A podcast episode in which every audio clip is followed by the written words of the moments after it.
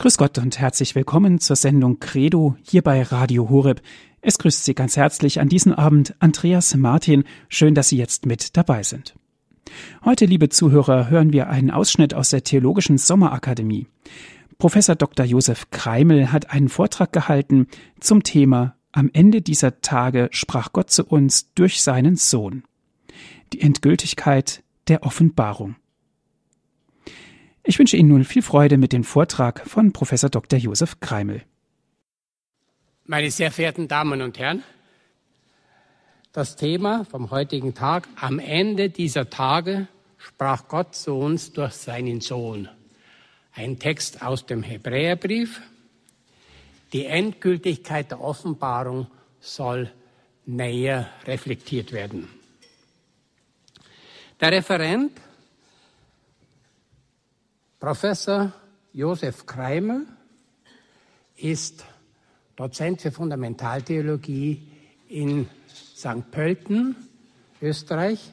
Er war schon öfter bei uns und Sie kennen ihn eigentlich, so kann ich mich sehr kurz fassen.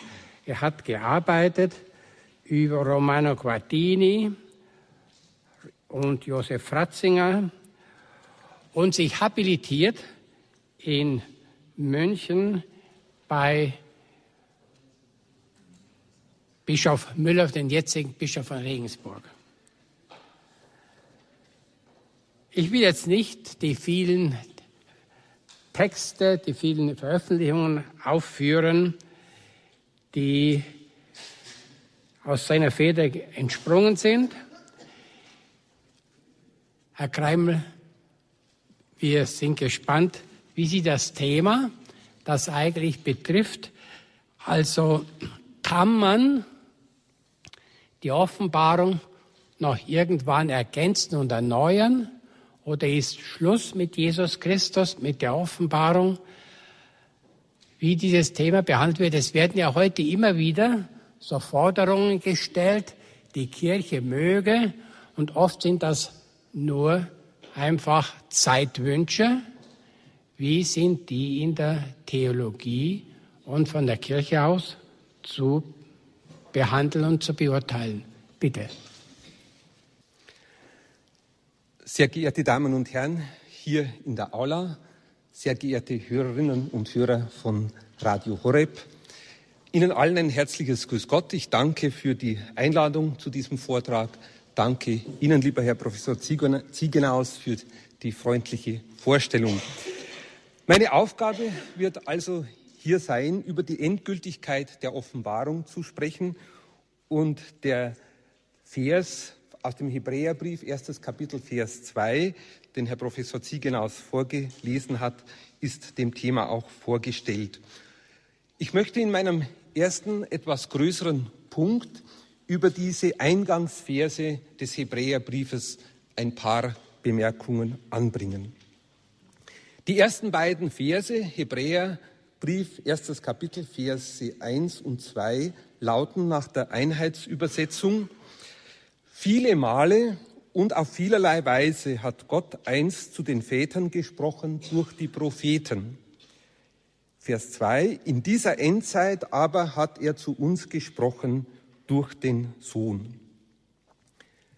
Hier mit diesen Einleitungsversen zu diesem Brief soll mit der sofortigen Feststellung eines fundamentalen theologischen Satzes ein christologischer Traktat eröffnet werden. Mit seinem Exordium, formgeschichtlich sprechen die Exegeten davon, das ist der Eingang einer Rede. Mit seinem Exordium gibt der Verfasser des Briefes eine erste Intonation der theologischen Grundgedanken seines Schreibens. Und schauen wir uns diese zwei Verse noch einmal etwas genauer an. Der zentrale Satz, der sozusagen als Überschrift dasteht, ist, Gott hat gesprochen. Das ist von der Grundaussage der wichtigste Satz. Und dann gibt es verschiedene Gegenüberstellungen. Damals hat er durch die Propheten gesprochen, jetzt durch den Sohn, Jesus Christus. Das ist die erste Gegenüberstellung. Dann eine zweite, damals zu den Vätern, jetzt, in der Jetztzeit zu uns. So ist das systematisch aufgebaut. Und eine dritte Gegenüberstellung damals auf vielfältige Weise und heute gleichsam in dieser Endzeit. Verschiedene Gegenüberstellungen, aber das gemeinsame Gott hat gesprochen. Und diese Zeit wird als Endzeit vom ersten Kommen Christi damals, das Christusereignis, bis zu seiner Wiederkunft am Ende der Zeit, das wird als große zeitliche Einheit gesehen und schon als Endzeit qualifiziert. Gott ist also der redende Gott, nicht der schweigende Gott, sondern der redende Gott, die Hauptaussage. Und dass Gott hier in diesen Versen ohne jedes weitere schmückende Beiwort als der redende Gott ausgesagt wird, weist darauf hin, dass dies, das Reden Gottes, der ausschließliche Modus seiner Selbsterschließung in Vergangenheit und Gegenwart ist. Man findet Gott nicht in der Natur, man findet ihn auch nicht im religiösen Zauber, man findet ihn nicht in der kultischen Weihe. Gott begegnet entscheidend im geschichtlichen Wort. Und zweierlei, sehr geehrte Damen und Herren, ist hier von theologischer Wichtigkeit. Offenbarung ist zu verstehen als worthaft sich ereignender Akt des aus sich heraustretens Gottes. Und es gibt im Griechischen zwei Wörter für sprechen, reden. Einmal das Legein, erzählen, sagen, schildern, ausführen. Das würde auch das Was des Gesagten zur Folge haben müssen, dass gesagt wird, was gesprochen wird. Oder das andere griechische Wort lalein heißt auch sprechen, das an dieser Stelle gewählt ist. Da wird das Was der Aussage nicht genannt. Also im Unterschied zu diesem Legein, das zwingend nach dem Was des Gesagten fragen lässt, hebt hier an dieser Stelle des Hebräerbriefes das Wort lalein auf das Sprechen im Allgemeinen, ohne Was-Aussage, auf das Sprechen im Gegensatz zum Schweigen ab. Es genügt also hier, dass Gott spricht und nicht schweigt. Der redende Gott, nicht der schweigende Gott. Das ist hier die Hauptaussage. Und das geredete Wort Gottes ist als solches für den auf Anruf geschaffenen Menschen, auf den Anruf Gottes hin geschaffenen Menschen heilsames Wort. Wort und Heil für den Menschen, das gehört eng zusammen. Das Heilsgeschehen, die Heilsgeschichte ist als solche Logos, Rede, Wort Gottes. Und wir wissen ja, dass im Johannesbrief Jesus Christus selber als der Logos Gottes bezeichnet wird. Die Gleichheit des Wortes Lalein, also Gott spricht, sprechen, in Beziehung auf die beiden Bünde Altes und Neues Testament bindet diese beiden Heilsökonomien zusammen, innerlich zusammen, und zwar in einem bestimmten Verhältnis, im Verhältnis von früher und später, von Grund und Folge oder auch von Vorbereitung und Vollendung. Die Perspektive des Hebräerbriefes ist die vergleichende von Entsprechung, Andersartigkeit und Überbietung in Jesus Christus. Die Andersartigkeit die Überbietung. Der Sohn ist also Jesus Christus die abschließende Offenbarung Gottes, des Wortes Gottes, nicht als Prophet. Er wird den Propheten gegenübergestellt. Er ist viel mehr als ein Prophet. Er ist selber das eschatologische, das endzeitliche Heilsereignis, mit dem das Heil seinen Anfang genommen hat und nicht mehr überboten werden kann. Das Reden Gottes im Sohn also ist nicht mehr eine austauschbare Form seiner Selbstkundgabe, sondern die letzte, die absolut gültige. Ein bekannter Fundamentaltheologe hat einmal sein Lehrbuch genannt, das Gottes, Gottes letztes Wort, was wir ja auch umsprachlich, umgangssprachlich sagen, zum Beispiel, das ist jetzt mein letztes Wort, darüber gehe ich nicht mehr hinaus. Die Pointierung ist ähnlich wie im Johannesprolog. Diese Verse des Hebräerbriefes stehen mit dem Johannesprolog und das Wort ist Fleisch geworden, innerlich sehr nahe beieinander. Denn die Aussage, ich und der Vater sind eins, Johannes 10, Vers 30, ist der für beide Prologe, Johannes und hier Hebräerbrief, verbindende Gesichtspunkt.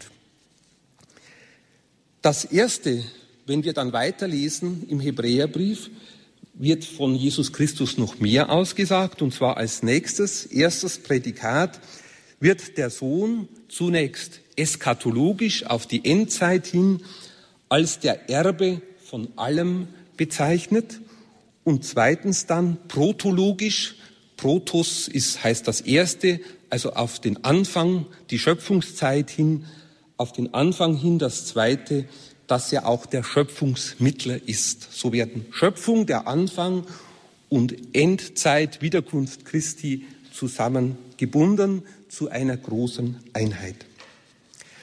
Aus der eschatologischen Königsstellung Christi folgert man die protologische Herrschaftsstellung vor aller Zeit. Christus war schon bei der Schöpfung wesentlich beteiligt. Oder anders gesagt, die Präexistenzstellung Jesu Christi ergibt sich aus dem eschatologischen, endzeitlichen Christusglauben und nicht umgekehrt. Diese Reihenfolge wird hier deutlich. Ihr Sinn ist, die Einheit von Schöpfung und Erlösung festzustellen. So viel zu meinem ersten Punkt, zu den Eingangsversen des Hebräerbriefes. Ich komme zu einem zweiten Punkt, und zwar Christus, die eigentliche Offenbarung Gottes. Und hier wird es um vier Größen gehen, wie sie innerlich zusammenhängen. Einmal das Phänomen Offenbarung. Wie hängt Offenbarung mit der Schrift, mit der Heiligen Schrift zusammen? Drittens der Glaube des einzelnen Menschen, des glaubenden Christen. Und dann viertens auch die Kirche. Wie hängen diese Größen innerlich zusammen? Also Christus, die eigentliche Offenbarung Gottes. Mit Offenbarung ist das gesamte Sprechen und Handeln Gottes an den Menschen gemeint. Die Offenbarung meint, besagt eine Wirklichkeit, von der die Schrift, die Heilige Schrift, Kunde gibt. Also Offenbarung und Heilige Schrift sind nicht identisch. Die Offenbarung ist umfassender, sie ist größer. Die Heilige Schrift gibt von ihr Kunde, gibt über sie Auskunft. Aber die Offenbarung ist nicht selbst identisch mit der Schrift. Die Offenbarung überschreitet die Schrift im selben Maße, in dem allgemein gesagt eine bestimmte Wirklichkeit die Kunde über diese Wirklichkeit überschreitet.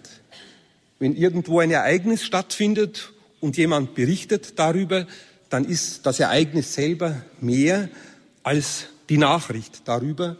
Und ähnlich können wir das Verhältnis von Offenbarung und Heiliger Schrift sehen. Die Heilige Schrift gibt Kunde von der Offenbarung. Offenbarung wird immer und nur da Wirklichkeit, wo Glaube ist. Also die Offenbarung kann von einem Menschen nur im Glauben wahrgenommen werden. Auch der Nichtglaubende zum Beispiel, es kann auch ein Nichtglaubender sich mit der Heiligen Schrift befassen. Der Nichtglaubende, so lesen wir im zweiten Korintherbrief, drittes Kapitel, auch er kann wissen, intellektuell, rational wissen, was in der Schrift steht, aber er ist damit noch lange nicht der Offenbarung teil geworden. Also Glaube ist eine bestimmte Einstellung der Offenbarung gegenüber. Dazu werde ich noch genaueres sagen. Offenbarung ist erst da wirklich angekommen, wo außer den sie bezeugenden materialen Aussagen, Heilige Schrift, auch ihre innere Wirklichkeit selbst in der Weise des Glaubens wirksam geworden ist. Also diese beiden Gesichtspunkte, die Offenbarung und der Glaube, die gehören eng zusammen. Sie sind unmittelbar aufeinander bezogen. Insofern gehört in die Offenbarung bis zu einem gewissen Grad auch das empfangende Subjekt hinein, ohne dass die Offenbarung nicht existiert. Die Offenbarung ist auf den glaubenden Menschen und dann auf die große Gemeinschaft der Glaubenden, die Kirche, bezogen. Man kann Offenbarung nicht in die Tasche stecken, wie man ein Buch mit sich herumtragen kann. Offenbarung ist eine lebendige Wirklichkeit, die den lebendigen Menschen als Ort ihrer Anwesenheit verlangt. Also diese beiden Größen, das ist jetzt schon deutlich geworden, Offenbarung und Glaube gehören eng zueinander. Offenbarung überschreitet die Schrift, die Kunde von der Offenbarung gibt, in einer doppelten Richtung. Einmal auf Gott hin und das andere Mal auf den Menschen hin. Nach oben hin reicht sie, die Offenbarung, als Wirklichkeit von Gott her, immer in das Tun Gottes hinein, in Gott selber. Und als Wirklichkeit, die sich auf den Menschen hin im Glauben zuträgt, reicht sie gleichsam auch nach der anderen Seite hin über das vermittelnde Faktum der Schrift hinaus. Also die Schrift hat auch mit der Offenbarung zu tun. Sie gibt von ihr Kunde, aber sie ist nicht identisch mit ihr. Die in der christlichen Offenbarung sich ereignende Wirklichkeit, es geht immer um die Wirklichkeit, ist nichts und niemand anders als Jesus Christus selber. Christus ist also die eigentliche Offenbarung Gottes. Er ist im eigentlichen Sinn die Offenbarung. Ein guter Beleg dafür ist Johannes, das Johannesevangelium 14. Kapitel, Vers 9. Wer mich sieht, sieht dem Vater. Und demnach, demnach ist Offenbarungsempfang gleichbedeutend mit dem Eingehen in die Christuswirklichkeit, aus dem jener Doppelsachverhalt hervorgeht, den Paulus wechselweise mit den Worten Christus in uns und wir in Christus beschreibt. Nicht mehr ich lebe, sondern Christus lebt in mir. Also Offenbarung geschieht dann für uns, für den Einzelnen, für die Gemeinschaft Kirche, wenn wir dieser Wirklichkeit Christi, Christus selber innerlich nahe kommen, gleichsam in ihn hineingehen und er in uns. Wir brauchen hier nur an die Eucharistie denken. In ihr haben wir diese enge innere Verbindung mit Christus. In diesem Zusammenhang ist auch an das evangelische Sola Scriptura Prinzip zu erinnern, also allein die Heilige Schrift genügt, ist die Schrift allein genügend im Gegensatz zur Tradition. Hier ist zu sagen, dass genügend allein die Christuswirklichkeit selber ist, nicht die Schrift. Der, der Offenbarungsempfang, in dem uns die Christuswirklichkeit zugeeignet wird, heißt, wie schon angedeutet in der Bibel, Glaube. Für das Neue Testament ist Glaube gleichbedeutend mit Christus Einwohnung. Das ist nicht nur etwas rational-intellektuelles, der Glaube, sondern viel umfassender, dass wir in Christus leben, dass er in uns lebt. Also eine gesamtmenschliche Angelegenheit ist Offenbarung und Glaube. Für die Heilige Schrift ist Offenbarungsgegenwart mit Christusgegenwart gleichbedeutend. Das ist das Entscheidende. Sie erscheint einerseits identisch mit dem Glauben, in dem der Einzelne Christus begegnet und in ihm in, der, in den Wirkraum seiner rettenden, heilenden Macht eintritt. Und sie verbirgt sich aber auch unter dem paulinischen Wort vom Leib Christi, der die Kirche meint also das Individuelle, der einzelne Gläubige und gemeinschaftlich geweitet auf die Kirche hin. Und dieses paulinische Wort vom Leib Christi der Kirche will ja besagen, dass die Gemeinde der Gläubigen das Anwesen Christi in dieser Welt darstellt, in das er die Menschen hinein versammelt. Also die Kirche repräsentiert, macht Christus in der Welt gegenwärtig. Die Kirche ist sozusagen das Sakrament der Gegenwart Gottes. Wir haben diesen doppelten Sakramentsbegriff, einmal die Eucharistie im einen Sinne, dass wir den Leib Christi, das Sakrament empfangen, aber auch die Kirche als der Leib Christi ist Sakrament Gottes in der Welt in einem etwas anderen Sinne. Glauben ist also Eintreten in das Anwesen Gottes und Christi, in die Anwesen, die Christuswirklichkeit, von der die Heilige Schrift Zeugnis ablegt, die aber die Schrift selbst nicht ist.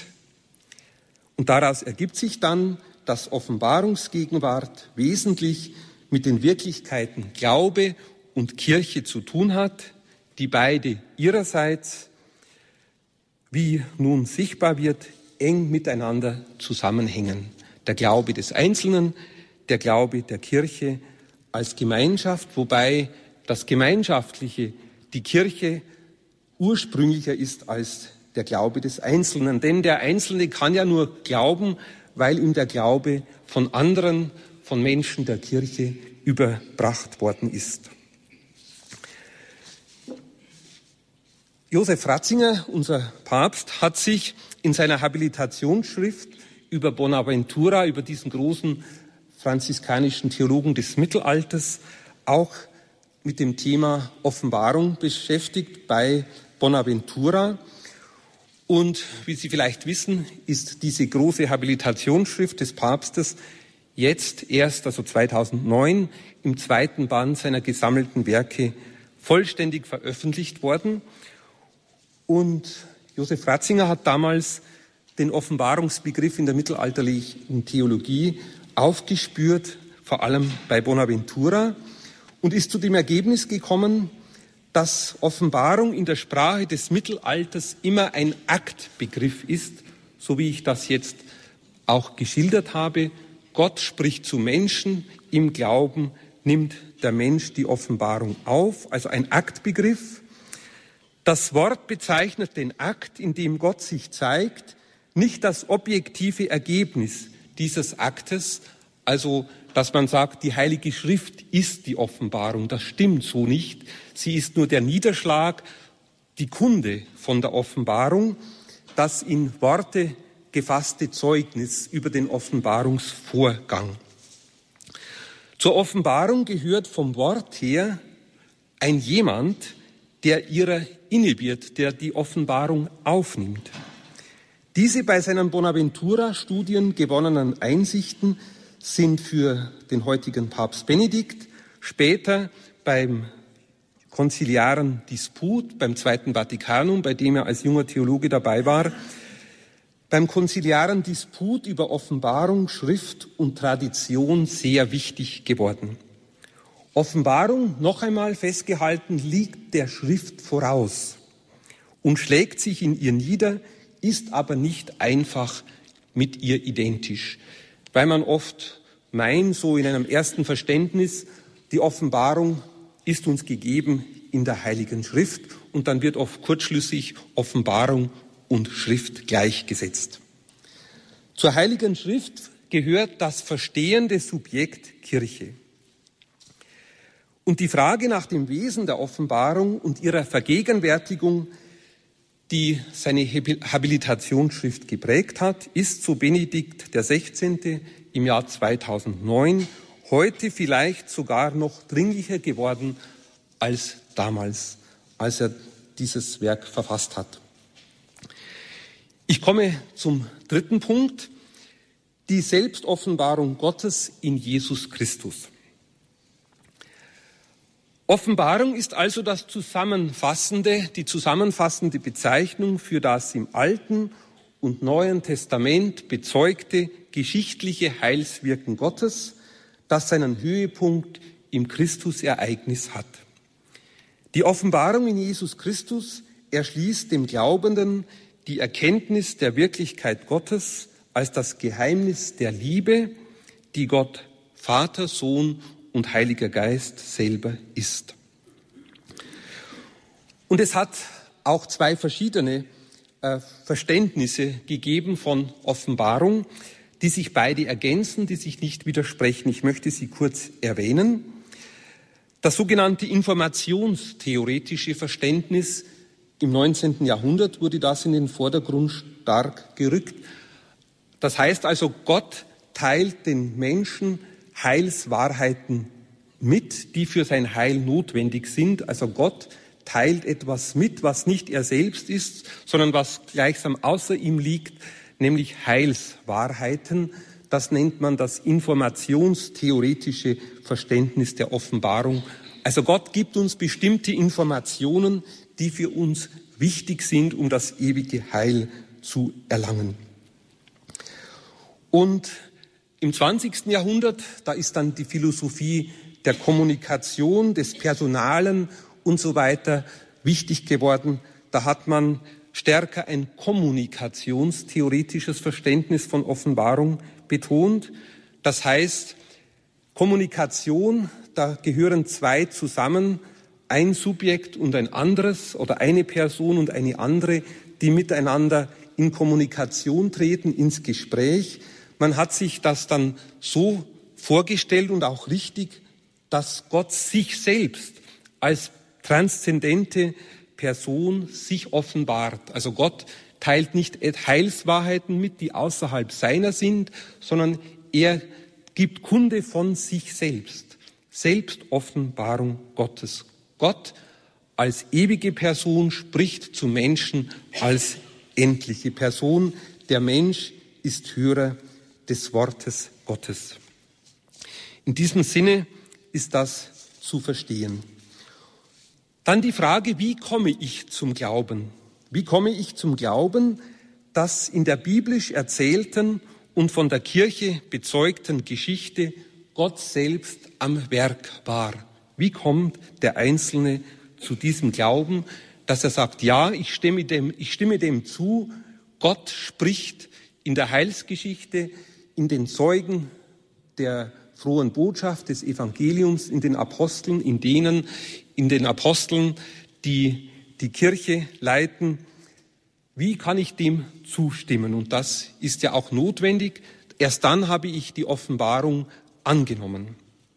Ich treffe auf eine Gemeinschaft von Menschen, so kommt der Glaube zustande, oder ich gehöre dieser Gemeinschaft, Kirche, vielleicht schon von Kindheit an. Bei den meisten von uns wird das so sein, aber es gibt ja Gott sei Dank immer wieder auch Neubekehrungen. Menschen finden später zum Glauben, wenn sie in ihrer Kindheit und Jugend in einer glaubenslosen Umgebung aufgewachsen sind. Ich treffe also auf eine Gemeinschaft von Menschen, die sich durch den Glauben an Jesus von Nazareth konstituiert, also grundlegend bestimmt.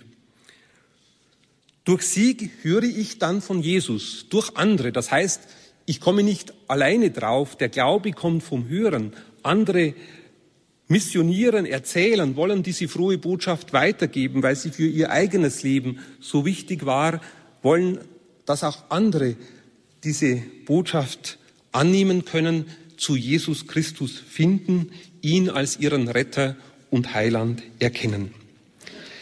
Durch sie höre ich also von Jesus Christus, indem sich die messianische Selbstverheißung Jahwes an sein Volk endzeitlich, geschichtlich, real und eskatologisch vollendet und erfüllt. Eskatologisch, das heißt, Professor Ziegenaus hat es in der Einleitung schon gesagt, sind vielleicht noch weitere Offenbarungen zu erwarten. In diesem Sinne nein, denn Jesus Christus ist die Fülle und der Höhepunkt der Selbstoffenbarung Gottes.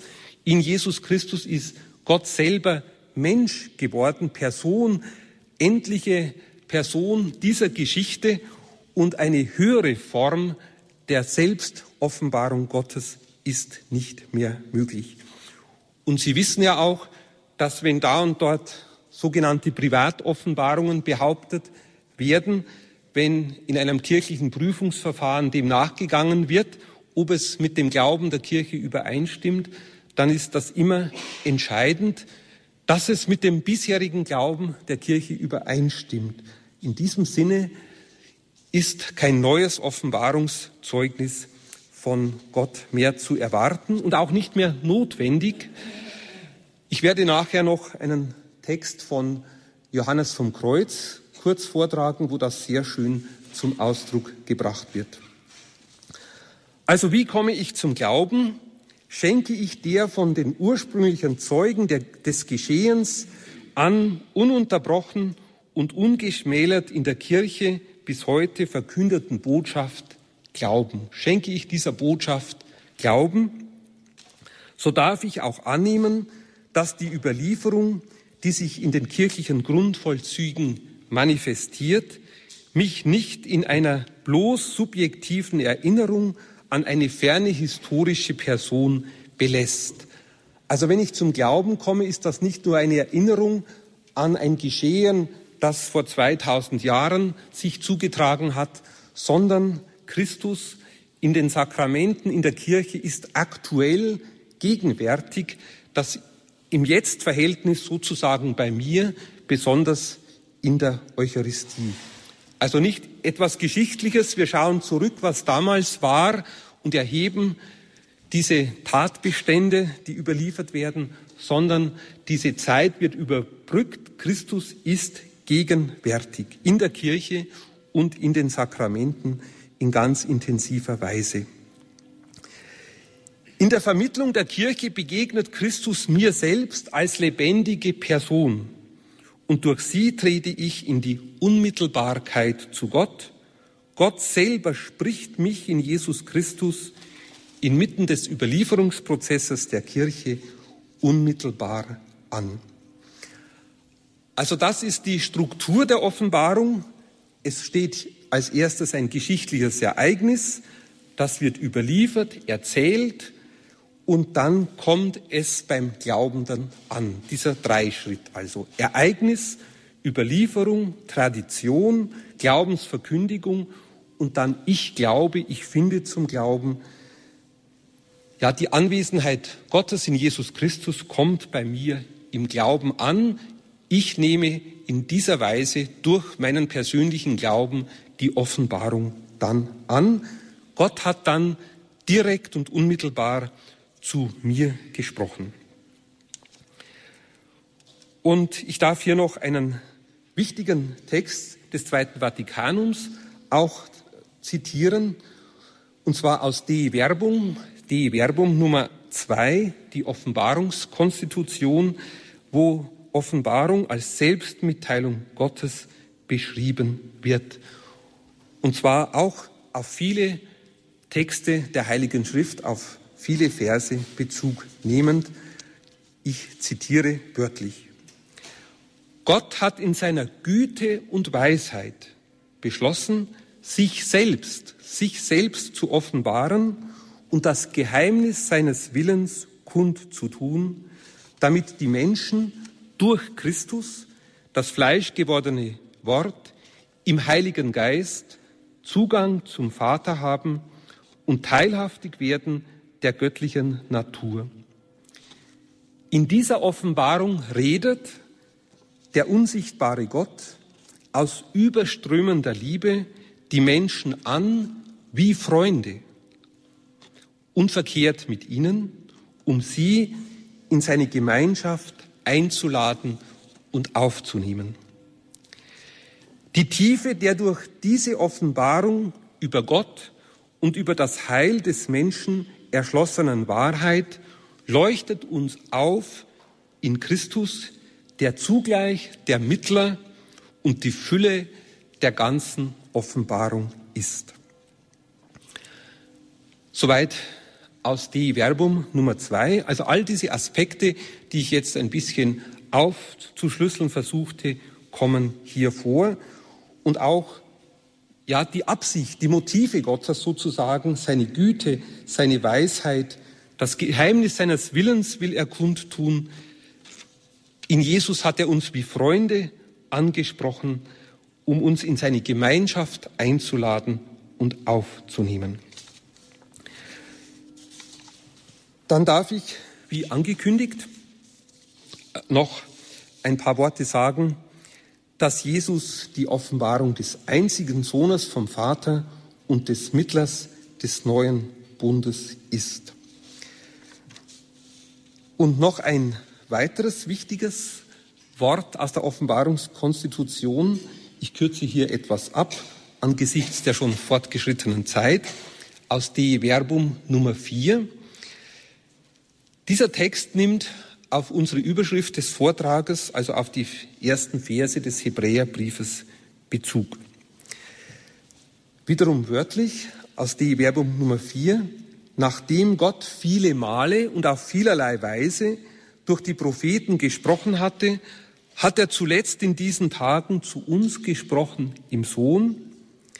Er hat seinen Sohn, das ewige Wort, das Licht aller Menschen gesandt, damit er unter den Menschen wohne und ihnen vom Innern Gottes Kunde bringe. Jesus Christus, das fleischgewordene Wort, als Mensch zu den Menschen gesandt, redet die Worte Gottes und vollendet das Heilswerk, dessen Durchführung der Vater ihm aufgetragen hat. Wer ihn sieht, sieht auch den Vater. Er ist es, der durch sein ganzes Dasein und seine ganze Erscheinung durch Worte und Werke, durch Zeichen und Wunder, vor allem aber durch seinen Tod und seine herrliche Auferstehung von den Toten, schließlich durch die Sendung des Geistes der Wahrheit, die Offenbarung erfüllt und abschließt und durch göttliches Zeugnis bekräftigt, dass Gott mit uns ist, um uns aus der Finsternis von Sünde und Tod zu befreien und zu ewigem Leben zu erwecken. Daher ist die christliche Heilsordnung, nämlich der neue und endgültige Bund, unüberholbar. Und es ist keine neue öffentliche Offenbarung mehr zu erwarten vor der Erscheinung unseres Herrn Jesus Christus in Herrlichkeit. Soweit dieser Konzilstext. Und ich darf zum Abschluss dann noch auf einen schönen Text von Johannes von Kreuz, diesen Mystiker, spanischen Mystiker, zu sprechen kommen, und zwar in seinem Buch Aufstieg zum Berg Karmel. Da sagt er, stellt er fest, dass es eben Menschen gibt, die einfach auch, und wir alle teilweise, auf gewisse Sensationen, auf außergewöhnliche Ereignisse hoffen oder dafür sich interessieren. Und er sagt, dass da neue Offenbarungen von Gott kommen, das ist nicht nötig. Wir haben Jesus Christus, in ihm ist uns alles gesagt. Und es wäre eine Beleidigung für Gott selber, wenn wir immer neue Offenbarungen erwarten würden, wenn wir es ihm nicht abnehmen würden, dass er in Jesus Christus sich selber ganz schon, Gott ganz mitgeteilt hat. Also lasst von dieser Sensationslust ab sozusagen, schaut auf Jesus Christus. Und das ist eigentlich auch ein Wort, das wir von der Gottesmutter her kennen, von der Hochzeit zu Kana, wo sie ja auch sagt, was er euch sagt, das tut. Das ist genau diese marianische Grundeinstellung, die für uns alle so wichtig ist, Marienverehrung führt nicht, wie manche den Verdacht hatten, in anderen Konfessionen, führt nicht von Christus weg, sondern führt zu ihm, zu ihm hin. Was er euch sagt, das tut. Und das sagt auch Johannes vom Kreuz. Und ich darf Ihnen diesen Text kurz vorstellen. Johannes vom Kreuz, Jetzt, wo der Glaube in Christus fest gegründet und das Gesetz des Evangeliums geoffenbart ist, besteht keine Veranlassung mehr, sagt er, den himmlischen Vater zu fragen, auf dass er auf jene Weise zu uns rede und uns Antwort gebe, wie er eh dem getan hat. Denn dadurch, dass er uns seinen Sohn geschenkt hat, der sein Wort ist und außer welchem es kein anderes gibt, hat er alles in diesem einen Wort gesprochen und braucht nun nicht mehr zu uns zu reden. Das ist gar nicht mehr notwendig. Der Heilige wollte also damit seine Leser und Leserinnen von der indiskreten Neugier nach außergewöhnlichen geistlichen Phänomenen abhalten. Und er fährt dann weiter. Damit will uns der Apostel zu verstehen geben, mit diesen ersten Worten des Hebräerbriefes, den wir in der Überschrift haben und die ich anfangs ausgelegt habe, diese zwei Verse. Damit will uns der Apostel zu verstehen geben, Gott sei nach Jesus Christus gleichsam stumm geblieben und brauche nicht mehr zu sprechen, denn was er ehedem vor Christus in den Propheten nur bruchstückhaft zu den Propheten geredet habe, das hat er nunmehr im Ganzen gesprochen, indem er uns das Ganze gab, nämlich seinen Sohn. Wer demnach jetzt Gott noch befragen oder von ihm Visionen oder Offenbarungen haben wollte, der würde nicht nur unvernünftig handeln, sondern er würde Gott geradezu beleidigen, weil er seine Augen nicht einzig auf Christus richtet, ohne jegliches Verlangen nach außergewöhnlichen Dingen. Gott könnte zu einem solchen Menschen sagen, der nach solchen Visionen äh, sich sehnt, neugierig ist, Gott könnte zu ihm sagen, ich habe dir ja schon alles geoffenbart in meinem Wort, in meinem Sohn. Ich habe also nichts mehr, was ich dir noch offenbaren oder kundtun könnte, das mehr wäre als dieses mein Wort, Jesus Christus. Richte also deine Augen einzig auf ihn, denn in ihm habe ich dir alles vorgestellt und gesagt und geoffenbart. In ihm wirst du mehr finden, als was du erbitten und wünschen kannst. Also soweit, das glaube ich passt sehr gut zu unserem Thema heute, soweit Johannes vom Kreuz. Das heißt, die Offenbarung in Jesus Christus reicht, reicht uns aus. Und es gibt da noch äh, einige Äußerungen von Hans Urs von Balthasar, auf die ich gestoßen bin, der uns sagt, das Offenbarung in Jesus Christus und das andere ist eben das Wirken des Heiligen Geistes. Wir stehen in, der, in den Tagen vor Pfingsten und der Heilige Geist, der ja das, was Offenbarung ist, was wir in der Schrift als Kunde haben von Jesus Christus her, der versucht, uns anzutreiben. Das heißt nicht nur auf die Schrift und auf die Vergangenheit, auf das Christusereignis zurückschauen, sondern Vergegenwärtigung, auf die, auf die Vergegenwärtigung kommt es an. In der Eucharistie habe ich schon angedeutet, wie hier lebendige Begegnung mit Christus geschieht. Aber das verlangt, was Offenbarung ist, was Gott uns mitteilen will, das verlangt immer auch nach Aktualisierung, nach Umsetzung in das Leben. Und das ist eben das Wirken des Heiligen Geistes. Das ist nicht so, dass das weit auseinander ist, sondern im Alten Testament und auch im Neuen sind Wort Gottes und sein Geist zwei untrennbare Kräfte. Es hat ja diese Versuche gegeben, zum Beispiel schon von diesem, berühmt, von diesem berühmten Abt Joachim von Fiore, der von diesen drei Zeitaltern des Vaters, des Sohnes und des Geistes gesprochen hat dass das Zeitalter des Heiligen Geistes sozusagen Neuoffenbarungen bringen würde. Das wurde als heretisch zurückgewiesen, denn was der Heilige Geist bringt oder in uns wirken will, das ist nichts anderes als das, was wir in der Offenbarung im Christusereignis haben. Das Wirken des Heiligen Geistes ist Aktualisierung, Umsetzung des Gleichen. Und das hat Hans Urs von Balthasar äh, so beschrieben, der Geist verbindet absolute Treue zur Christusoffenbarung. Mit seiner göttlichen Freiheit sie auszulegen. Treu zur Christusoffenbarung, aber auch Freiheit und Kreativität im besten Sinne des Wortes, Es gibt einen Buchtitel von Hans-Urs von Balthasar, Spiritus Creator, der Geist, der also kreativ ist. Und diese doppelte Funktion fällt in eins, also treu zur Christusoffenbarung und im Heiligen Geist die göttliche Freiheit, das umzusetzen, zu aktualisieren, lebendig zu machen. Letztlich kennt auch der Geist, der Heilige Geist, nur eine Bewegung, nämlich die Bewegung Jesu zum Vater hin.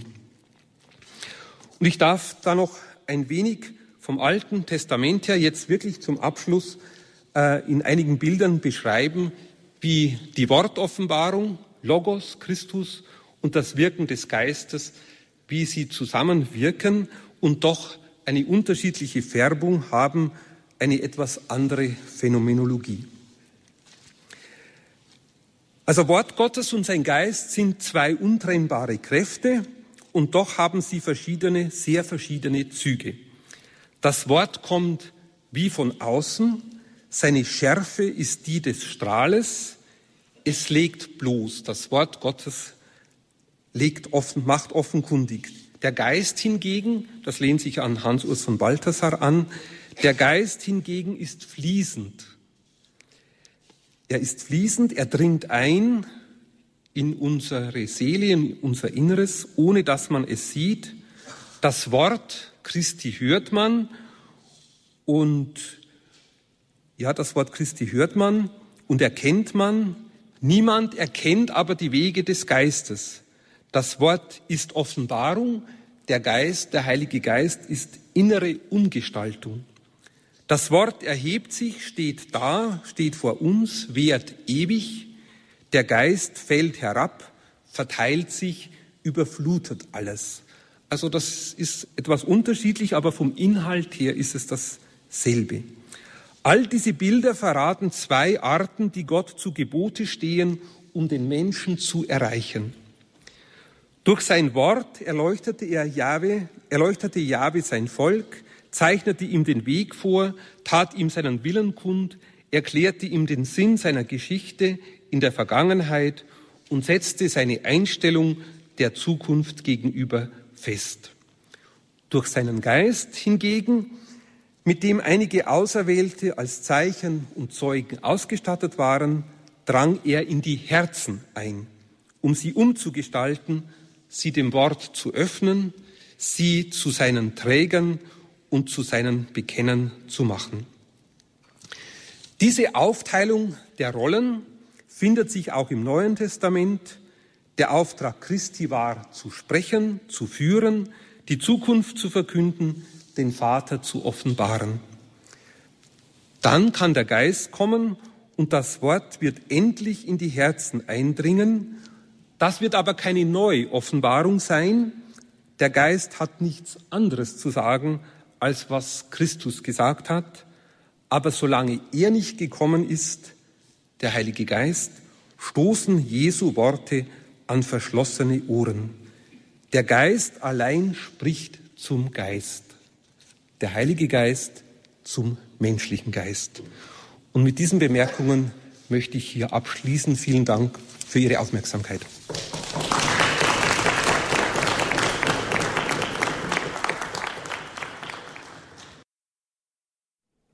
Sie hörten die Sendung Credo hier bei Radio Horeb. Liebe Zuhörer, die Sendung wurde für Sie aufgezeichnet.